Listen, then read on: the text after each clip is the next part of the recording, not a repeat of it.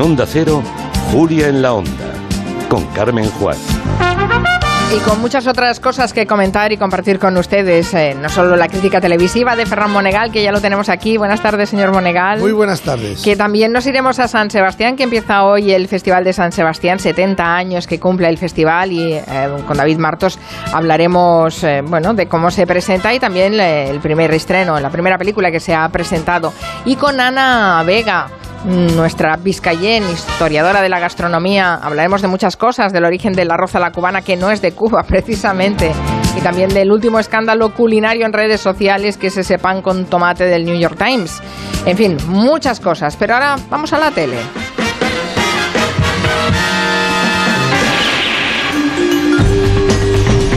Estoy sufriendo, señor Monegal. Dígame. Estoy sufriendo mucho porque hay estrenos de series turcas y digo, a ver si viene el señor Monegal y me empieza a contar todas las series turcas que hay en parrilla. La mejor teleserie que hay en estos momentos está en Londres. Ah, sí. Sí, sí. Están todas las teles como locas. Sabe usted, la jaula. La jaula televisiva se ha transformado ya en una especie de receptáculo en donde solamente hay unos pájaros que ya han perdido la capacidad de volar. Solo arañan, solo gatean las criaturas de la tele. Están como locos con el tema este. Ha salido HBO, la plataforma HBO. Ha dicho, hombre, si el tema son las monarquías, ha conseguido HBO una pequeña muestra de esa cantidad de cintas que había grabado Bárbara Rey cuando era la amante de Juan Carlos I en aquel chaletito que les montó el antiguo CESIT, hoy CNI, sabe usted que les montó un chaletito para sus encuentros. Mm. Decían en este documental que los encuentros con Bárbara Rey duraron seis años. Han encontrado una pequeña muestra, no sé de dónde la han sacado, quizá la tenía Villarejo, vaya usted a saber, de esos diálogos que tenían allí, allí dentro en el chaletito. Eh, descansa mi vida, descansa. ¿Pero que me llamaste ayer cuándo?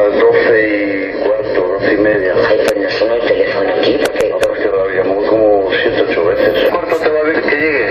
Vale, perfecto. Cuando estés cerca, me llamas para que te abra el garaje. De acuerdo. Bueno, pues nada, mi vida. Duerme, descansa y... Y yo te quiero mucho. Un beso. Es evidente que tenía pinchado el teléfono y que todo lo que se hablaba a través de él se grababa en esa época, ¿no? No, la tenía pinchada la propia Bárbara Rey. Claro, sí, Claro. claro. Y tenía, salió un estimable compañero periodista en este documental que contó que tiene la factura de la visita que hizo Bárbara Rey a la casa del espía, le hablo de años atrás, cuando todavía se hablaba de pesetas, no de euros, se gastó de golpe casi 400.000 pesetas en aparatos de grabación. Está bien, es una manera de protegerse, oiga. Si el rey la tiene allí como la otra, ¿verdad? Pues ella por lo menos que se proteja. Seguro que no era la única que se graba, que grababa esas conversaciones. No sabemos eh, las otras, pues supongo que no sé si Corina tiene algo o la de Mallorca o tantas otras. Pero no solamente era lo de descansa, cariño, te quiero mucho, mm, no, no. También tenían conversaciones de alto nivel. Por ejemplo, le preguntaba a Bárbara Rey, oye, este Aznar no acaba, no acaba de tener personalidad. Y, Felipe y el PSOE, eh, escuche. Mira, yo creo que algo va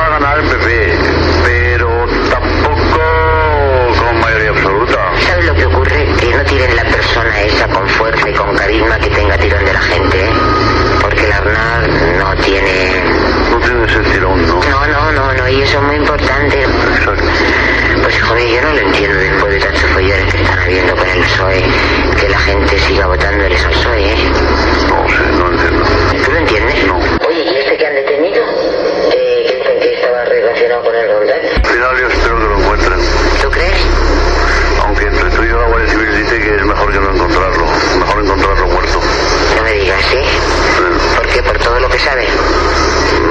parece al surrealista que, es, eh, que, que tuvieran esas conversaciones a este nivel, además. Quiero decir que, en fin, y todos dice- estos audios eh, forman parte de ese documental de HBO. Uf, sí, bueno, esto es la punta del iceberg. Son seis años grabando. El resto de audios no sabemos si existen todavía o ya los ha des- destruido el CIS. Bueno, había otros, contaban que había otros audios y vídeo y vídeos grabados por, por el que fue dictador en donde era, en Rumanía, Ceausescu. Cuando el rey se iba con sus amiguitos, contaban en el documental, se iba de cacería, sabe que cazaba el oso Mitrofán y todo aquello, luego hacían unas juergas colosales.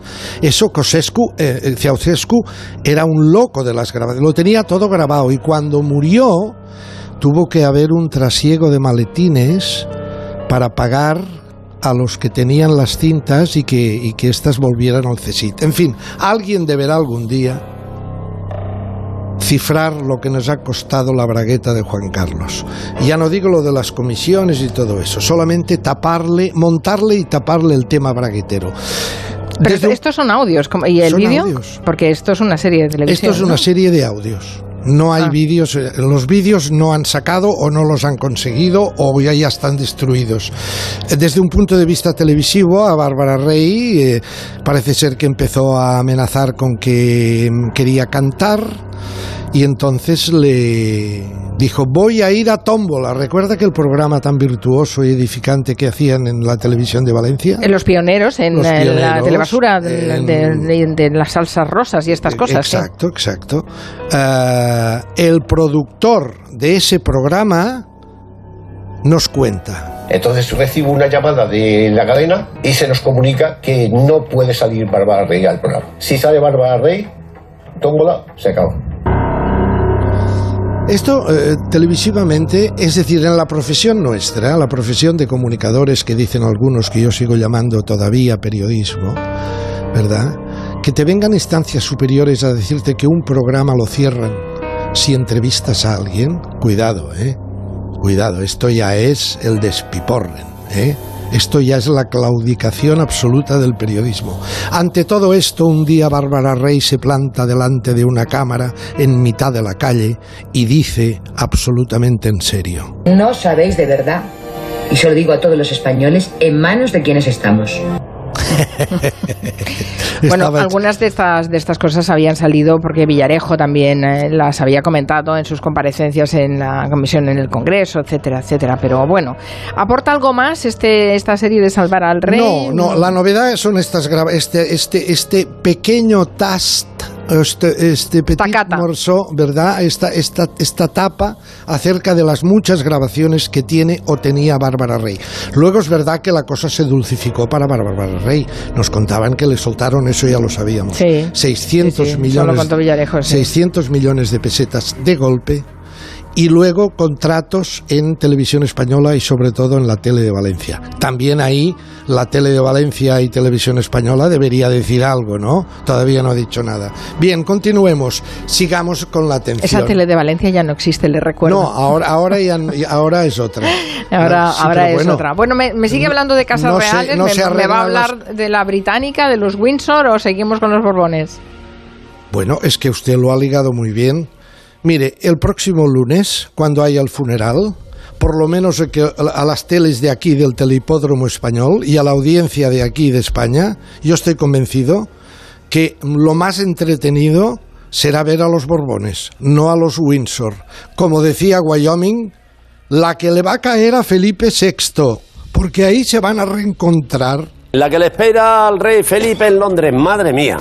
En un funeral de Estado al más alto nivel con líderes internacionales se va a reencontrar con su padre. Su padre se va a reencontrar con su madre. Y por si fuera poco, su padre lo mismo coincide con su ex, que no es su madre, sino su amante. En fin, ya sabéis el dicho. De una boda sale otra boda, pero de este funeral lo que salen son 17 temporadas de un culebrón. Va a ser muy entretenido. Sí, vamos a, bueno, Vamos a ver a dónde colocan claro, al emérito. Exacto, el protocolo, como, como ¿Cómo lo- es que dolor de cabeza para el protocolo. Cuidado. Y no me extrañaría que acudiera Corina. como apunta Wyoming, que a lo mejor se va a reencontrar también con su ex, que no es su madre, sino su amante. No es la madre de Felipe, es, es la amante del padre. Porque Corina estuvo casada con un noble. Sí, pero a ver, que hay 500 invitados, no, Bueno, no o lo sé sé, cuántos, pero ahora mismo el no, culebrón está Está servido limitada, ¿eh? el, el- derecho de admisión está El ahí muy punto de claro. mira, por lo menos aquí en España, va a ser a ver los Borbones cómo se sientan. Vale. ¿Qué más Ese va a ser muy ha visto en la divertido. tele que valga la Bueno, pena comentar? A ver, siguiendo, a- ¿sabe usted que ayer o hoy cumple la reina Leticia 50 años? Ayer. Ayer 50 día años. 15, Sí. ¿no? Mm. Exacto. Bien, había que hacer alguna cosa, pero hay que ir con cuidado con las lisonjas, con el botafumeiro, señora Juan, porque, porque de verdad no, no, no hace falta. Es que a veces te sacan, mire, eh, Telecinco hizo un, hizo un trabajo especial, un documental que lo emitió, se llamaba Felicidades, Leticia. Pero claro, no estaban muy así, no confían en que esto tenga audiencia. Y lo metieron de madrugada, lo cual ya de entrada es un feo para la reina, ¿no? Pero quisieron matizar este feo volcando en su interior una cantidad de almíbar, de lisonjas. Escuche. Y Leticia se propuso hacerse un sitio en la Casa Real y coger las riendas de su propio destino. Se preparó para convertirse en la reina que es hoy. Dulcificó sus facciones con varias operaciones estéticas, entre ellas la nariz. Entrenó su cuerpo como un marine y se refugió en un tipo de yoga llamado Iyengar. Buscaba fortaleza mental en el complicado máster que debía superar para ser princesa. Y se esforzó para aprobar con nota. E introdujo parece a Felipe en lisonjero sus planes todo de ocio, esto? como ir a conciertos Bueno, de sus usted, grupos usted verá. ¿verdad? Como decía Camilo José Cela, usted verá. Usted verá. No, a ver, hay cosas de vergüenza ajena. Y Yo creo que este tipo de trabajos no gustan ni a la propia interesada. Porque es estos excesos, oiga, de eso, un, si- reportajes similares se hacían en- a finales de los 80 sobre Juan Carlos y Sofía. Era el mismo tono. Hombre, no, no hagáis estas cosas, por Dios. Que, que esta cantidad de lisonja, siempre recordaré aquella frase, ante estos excesos de almíbar y de masaje y todo lo demás, siempre recordaré aquella frase del gran radiofonista deportivo José María García, que decía, cuidado, el halago debilita. Cambiemos de registro, vayamos a El Hormiguero, que ha comenzado también ya temporada Pablo Motos. Estuvo con Carra Elejalde, el actor. Hizo una reflexión acerca de cómo ha derivado la censura que antes había, ¿verdad? Aquellas que te venía el censor, luego te venía y dice, no, no, ahora hemos degenerado de tal manera que somos nosotros mismos La autocensura. ¿eh? los que nos censuramos para que esto se pueda emitir en una cadena. Dice, por ejemplo, aquella película llamada Airbag, hoy sería imposible hacerla. Airbag ahora no nos la dejarían hacer, no encontraríamos una plataforma, una cadena, porque posteriormente a Airbag hemos creado con Carlos Tabala, con Ortega, otros guiones no tan heavies y, y no, no han prosperado. Ahora estamos viviendo un momento en el que ya no existe la censura, de decir, hoy no, este plano del pecho fuera, fuera, o esta palabra malsonante se suprime. Ahora ya somos nosotros, ya desde el guion, que nos autocensuramos para que el proyecto funcione, porque lo mismo, además es mejor hacerlo antes, es jodido, ¿eh? Porque una vez que lo has hecho, eh, amputarlo duele más. ¿Sabes lo que te quiero decir? Y probablemente te pidan Es que lo tremendo. Qué, es qué tremendo. buena esa película Airbag, qué Pero- divertida. Sí, pero cuidado ¿eh? con lo que dice. No habla de la censura que pueda venir un censor del gobierno, por ejemplo. o de- No, no, no. Habla del interno, ¿eh? de las propias cadenas de televisión que, eh, bueno, mm, hay cosas que ya no te las toleran, hay cosas que no se pueden hacer. Claro, y el propio creador que también se limita. por Y entonces el eso, creador, claro. para que esto sí. funcione y tenga salida y te lo compren, pues tiene que... Así, así vamos, así vamos. Eh, continuemos con el repaso de la semana. Eh, vamos a hacer un ejercicio que yo sé que no gusta nada en el mundo de la televisión. Conculco aquel principio que dice entre bomberos no nos pisamos la manguera. Vamos a pisar la manguera de nuestra propia profesión. El otro día, en el programa El Intermedio, eh, mandan a uno de los reporteros volantes, eh, que se llama Juárez, creo que se llama Is- Ismael o Isaías Juárez, eh, que había trabajado aquí en TV3 en el programa APM. Bien, le mandan a que se vaya a las grandes urbanizaciones de Madrid, busque ricos a la caza del rique y los entreviste. Empieza a circular por Pozuelo del Arcón, Majada Honda, no sé qué, no encontraba ricos y al final ve en un lugar de parking de coches al aire libre, ve un Tesla. Un coche dice, hombre, dice, esto debe ser de un rico, porque este coche vale mucha pasta. Y se sienta en el bordillo de la acera a esperar al propietario. Señor, ¿es usted el propietario del Tesla? Le quiero hacer unas preguntillas. ¡Hostia, se le ha abierto la puerta sola!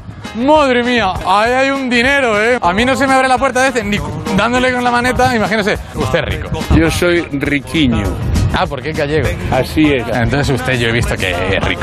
No sé en qué lo vio. ¿Por qué a los ricos nunca se definen como ricos? Me está costando mucho encontrar un rico. Es un problema que tiene que seguro que no sabe buscar. Pero si usted no es rico, ¿yo qué soy? Y yo qué sé. Lleva la camisa bordada con sus iniciales. Así es. Y me está diciendo usted que no es rico. Yo no he tenido nunca una camisa bordada, ¿eh? Pues yo le digo dónde se la bordan y es bien barato. Aquí en Majadonda. Claro, ¿dónde están los ricos, Manuel? Usted apunta hacia el norte. Siempre. Si no sabe dónde está el norte, ¿cómo va a saber dónde están los ricos? Ya, es verdad, yo no sé dónde está el norte, la Pues verdad. entonces. Pues muchas gracias, Manuel. Ha sido un placer. Cuídese, ¿eh? Adiós. Hombre, ricos por las calles tampoco es fácil, ¿no? Encontrarlos y que se confiesen ricos. No, señora. La reflexión que hago yo es rogarle a Juárez, porque dice, es que no encuentro ricos. Hombre, espérate a la salida de las grandes corporaciones televisivas, de Mediaset, de A3 Media. Espérate a la salida de los grandes presentadores y los jefazos de las cadenas. Verás dónde viven.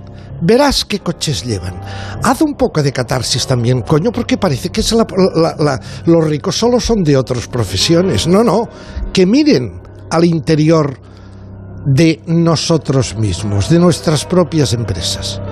Cuidado que es perfectamente lícito ser rico, pero si quiere buscar ricos, que mire un poco también para adentro, para la profesión, los grandes presentadores de dos y tres millones de euros al año, los grandes directivos, jefes de canal, directivos de canal que viven en unos casoplores, que me parece muy bien, pero ahí están también los ricos. ¿eh? No hagamos estrabismo en nuestras salidas punzantes, irónicas de un programa de humor como es el intermedio. Es mi consejo. Lo último ya, señor Monegal. Lo último, pues mire usted, para que el lunes las, eh, las ex de Juan Carlos, que o bien estén en el funeral o estén en, caso, en casa viendo a los Borbones en la capilla del funeral, yo les recomiendo aquella pieza tan bonita de la colombiana Elenita Vargas. Elenita Vargas era una colombiana, murió en 2011.